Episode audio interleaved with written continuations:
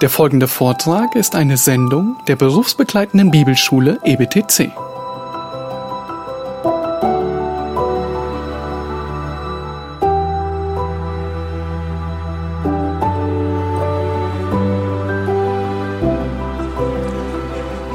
Ja, dann äh,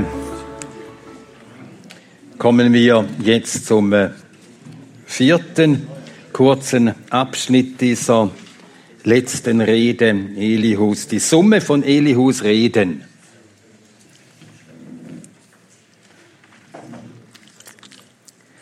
Man kann das mit einem Satz zusammenfassen.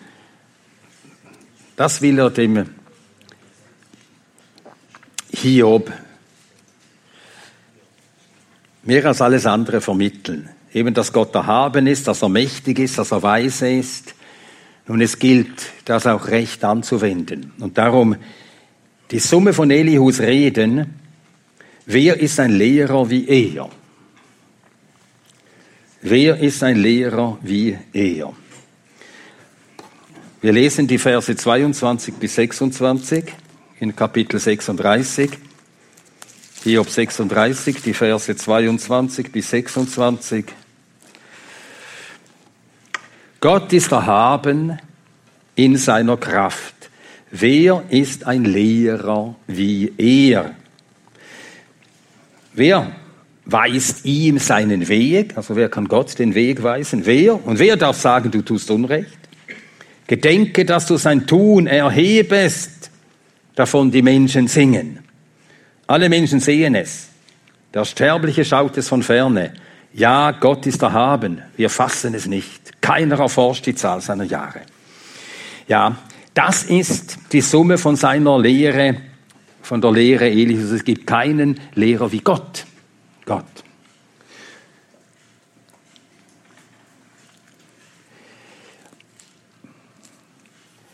Gott handelt erhaben in seiner Macht. Oder Gott ist erhaben in seiner Macht. Wer ist ein Lehrer wie er? Und er will dich Hiob lehren die ganze Zeit. Er ist dran, dich zu lehren. Und wer ist ein Lehrer wie er? Und ein guter Lehrer, was kennzeichnet einen guten Lehrer? Erstens, er muss den Stoff beherrschen.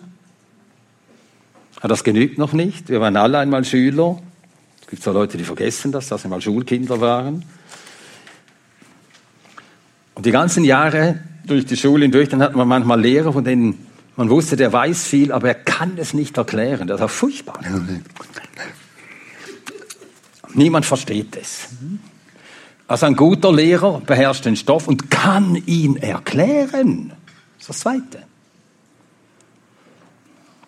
Drittens, ein guter Lehrer, der kann das, was die Schüler verstehen, denen auch so beibringen, dass sie es nachher annehmen und das dann auch selber tun.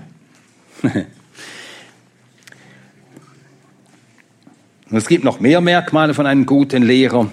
Nun, Gott ist der vollendete Lehrer und keiner kann so lehren wie er. Wenn wir bedenken, was Gott den Menschen lehren muss, dass er überhaupt zur Erkenntnis Gottes kommt. Der Mensch lebt in der Sünde, im Dunkel. Sein Herz ist eben wie sein Herz ist.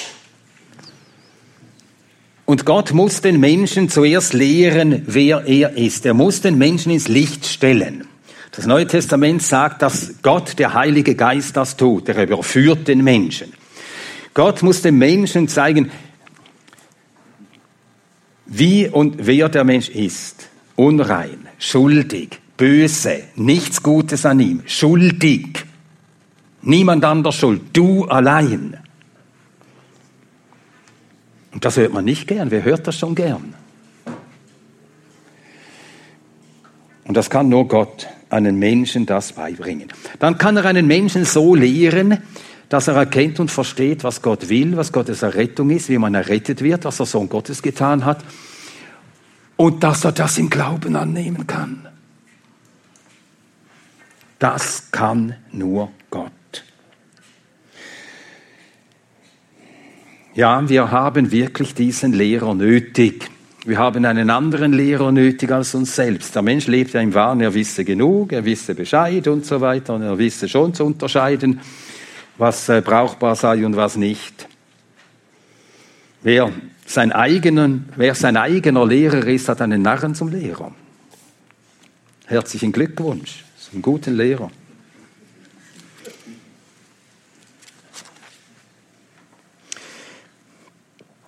Und er lehrt uns. Und wie dankbar sind wir dafür. Durch sein Wort, sein Geist nimmt sein Wort und lehrt uns, was wir erkennen, verstehen und annehmen müssen zu unserem Heil. Ja, so viel. Und dann der fünfte kurze Abschnitt in dieser letzten Rede Elihus, Kapitel 36, 27 bis 33.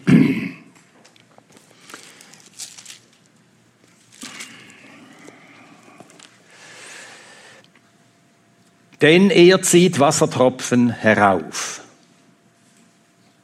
Also im Vers 26 sollten dem Bedenken, gehört zum vorgehenden Abschnitt, siehe, Gott ist zu erhaben für unsere Erkenntnis. Und dann denn er zieht Wassertropfen herauf von Dunst, den er bildet, träufeln sie als Regen. Denn die Wolken rieseln und tropfen lassen auf viele Menschen. Versteht man etwa das Ausbreiten des Gewölks, das Krachen seines Zeltes?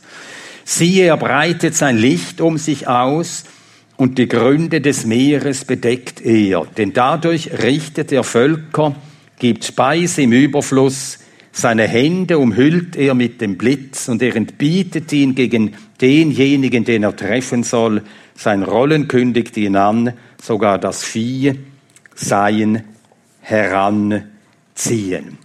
Nun, man ist zunächst verwundert darüber, dass Elihu ganz unvermittelt mit einem Mal von Wolken und von Regen und von Blitz und Donner redet, vom Wetter. Wenn man sonst nichts mit jemandem zu reden weiß, redet man halt vom Wetter. Nein, das ist sicher nicht der Fall. Man wundert sich, wieso kommt er jetzt auf das Wetter zu reden?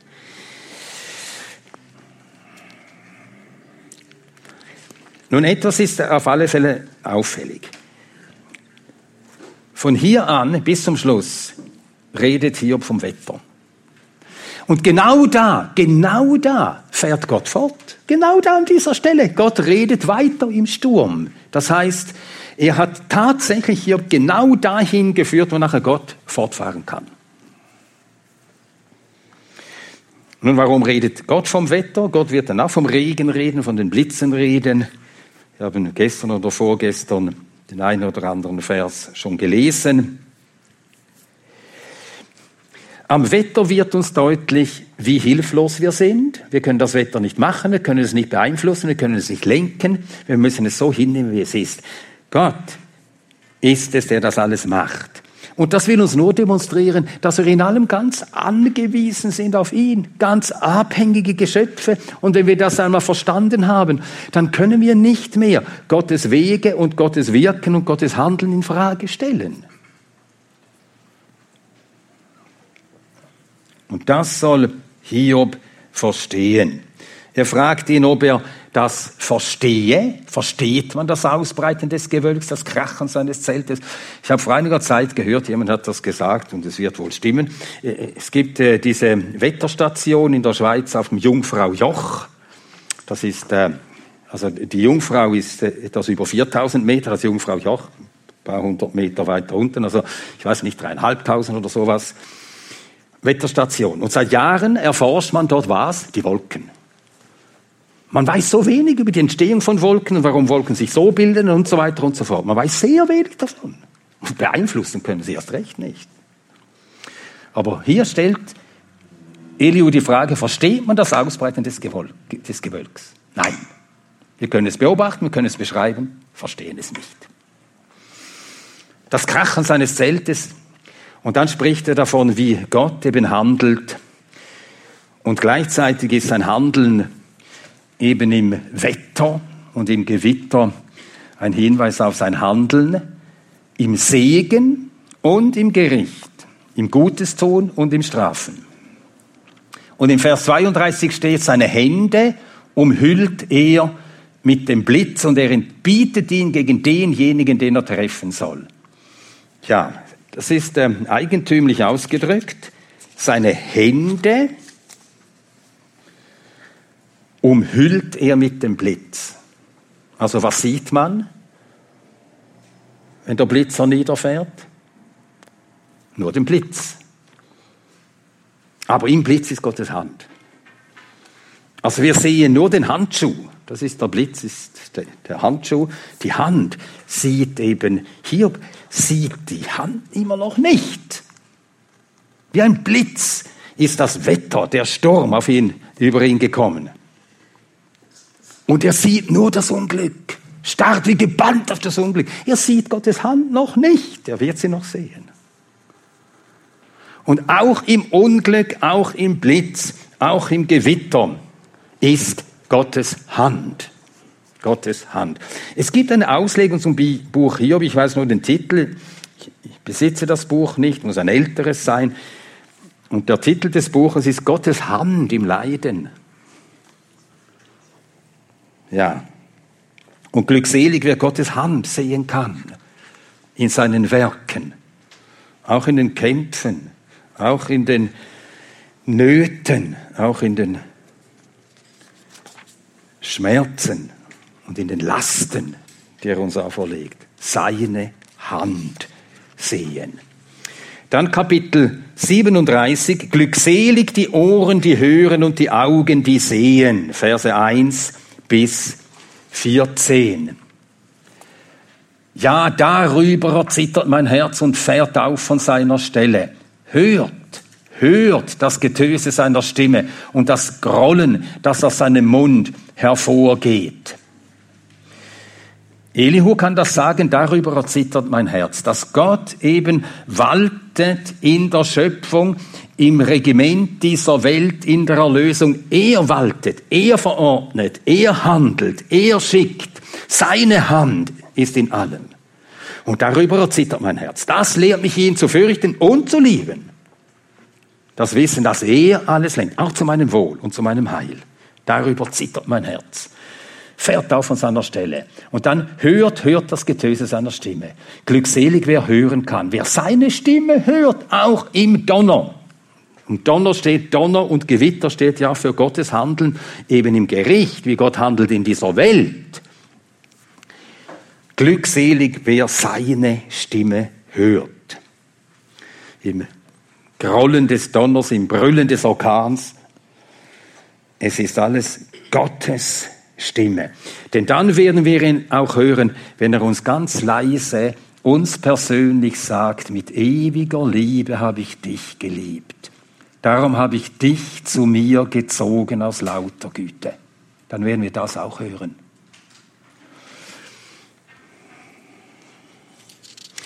Ja, welch Glück ist, wenn wir Gott seine Hand sehen können in all seinem Wirken in unserem Leben, im Wirken in unserer Nation, wo wir leben, im Wirken in und an den Völkern, in seinem Wirken in der Geschichte, seine Hand.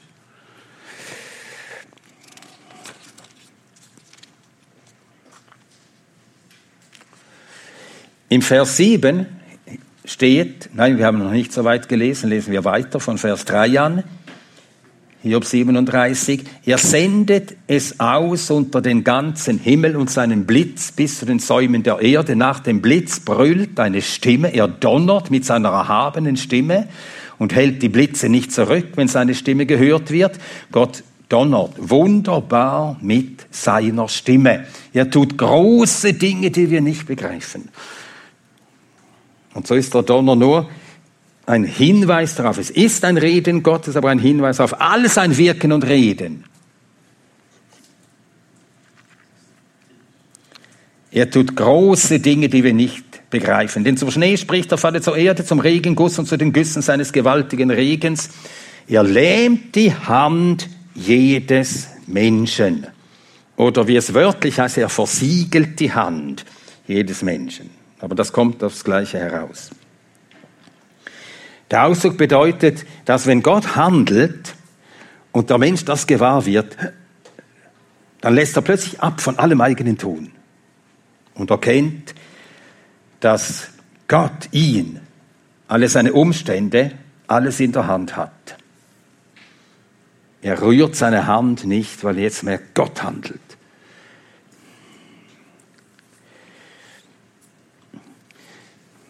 Lesen wir weiter. Das Wild geht in sein Versteck, bleibt in seinen Höhlen. Aus der Kammer des Südens kommt Sturm, von den Nordwinden Kälte. Durch den Odem Gottes entsteht Eis. Und die Breite der Wasser zieht sich zusammen. Auch belädt er mit Wasserfülle das Gewölk breitet weithin aus seine Blitzwolken. Unter seiner Leitung wenden sie sich ringsumher zu ihrem Werk, zu allem, was er ihnen gebietet, über die Fläche des Erdkreises hin, sei es, dass er sie zu Geißel für seine Erde oder zur Erweisung seiner Gnade sich entladen lässt.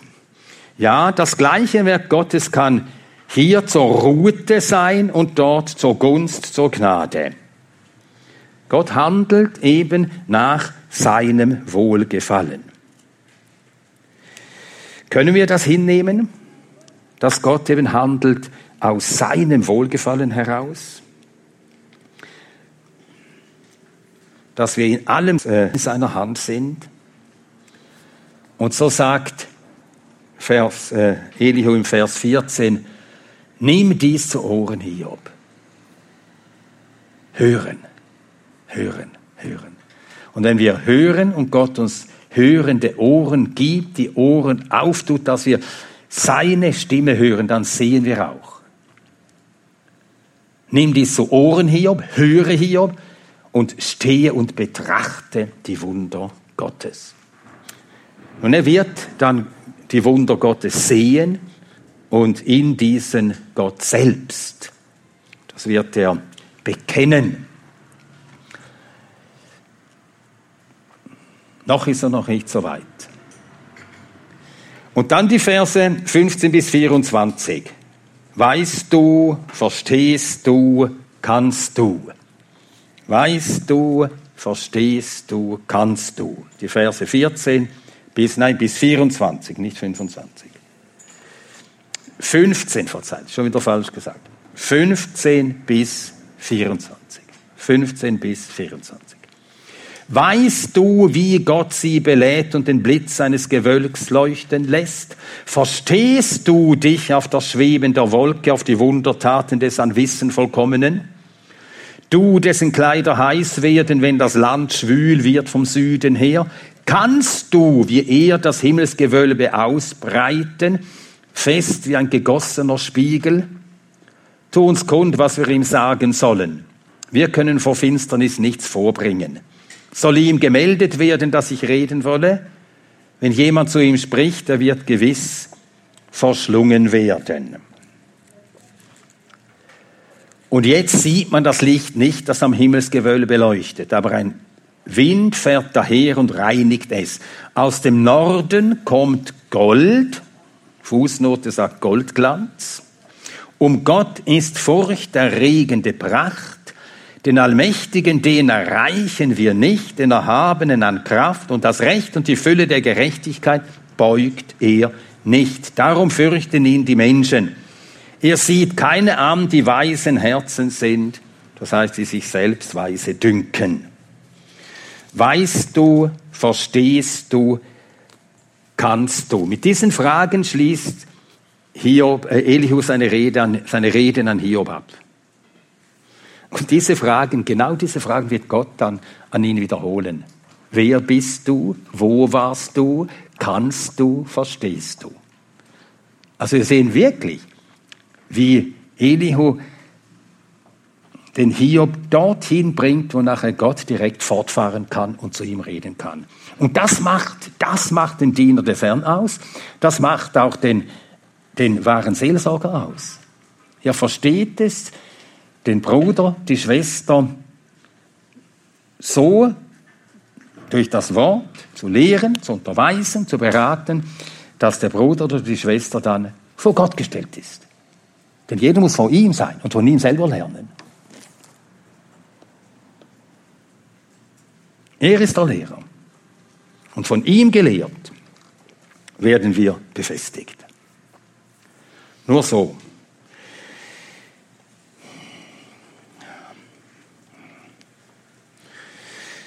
Ja, und hier muss ja, das sind ja rhetorische Fragen. Hier muss still für sich sagen, nein, ich weiß es nicht, nein, ich verstehe es nicht, nein, ich kann es nicht.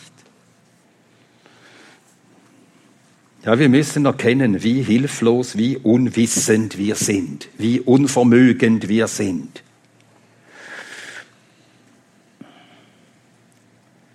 Und dann kann Gott anfangen, uns zu zeigen, was er vermag.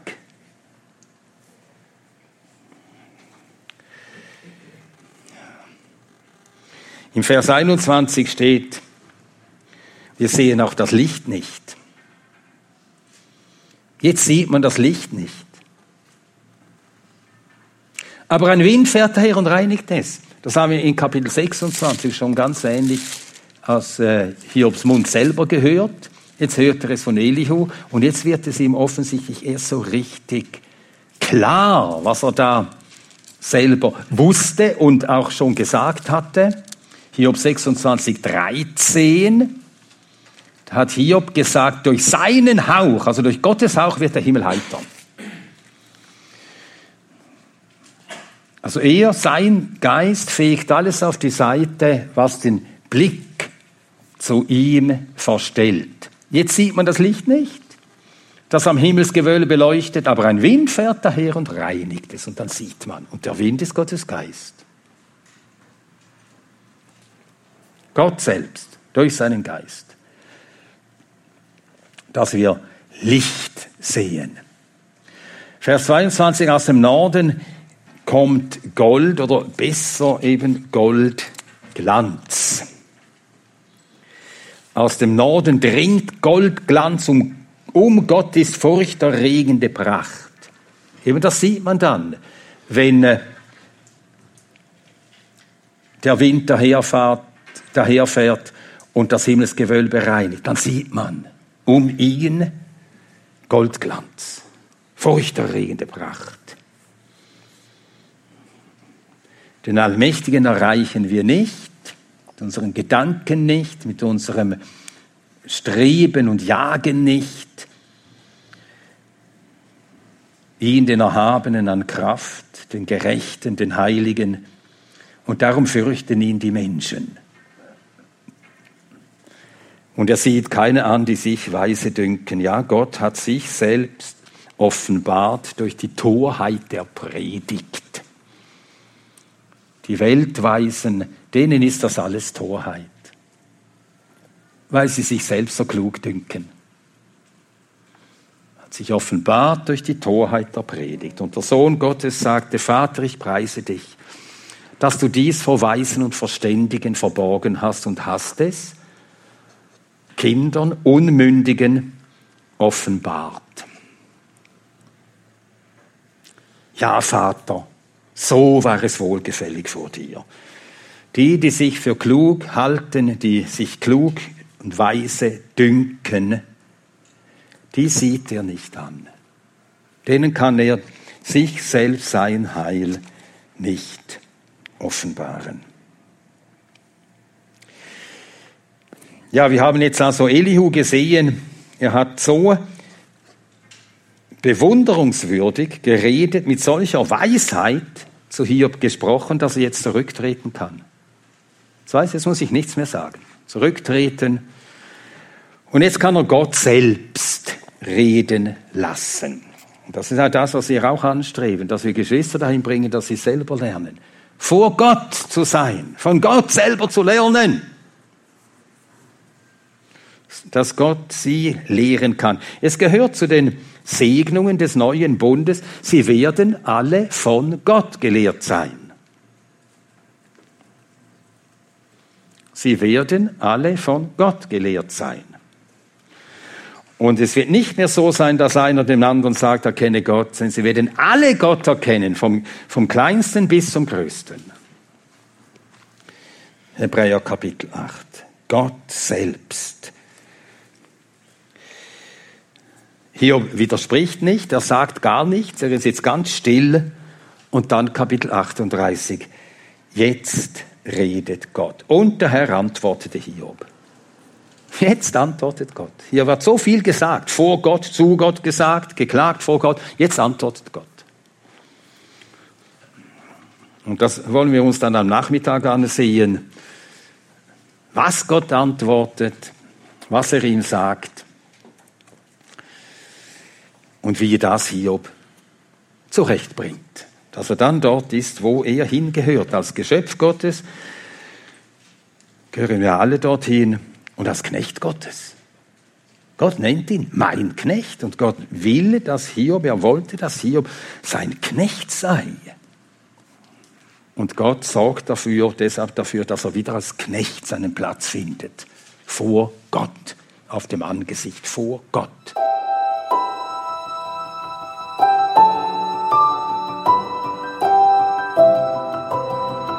Diese Sendung war von der berufsbegleitenden Bibelschule EBTC. Unser Ziel ist, Jünger fürs Leben zuzurüsten, um der Gemeinde Christi zu dienen. Weitere Beiträge, Bücher und Informationen findest du auf ebtc.org.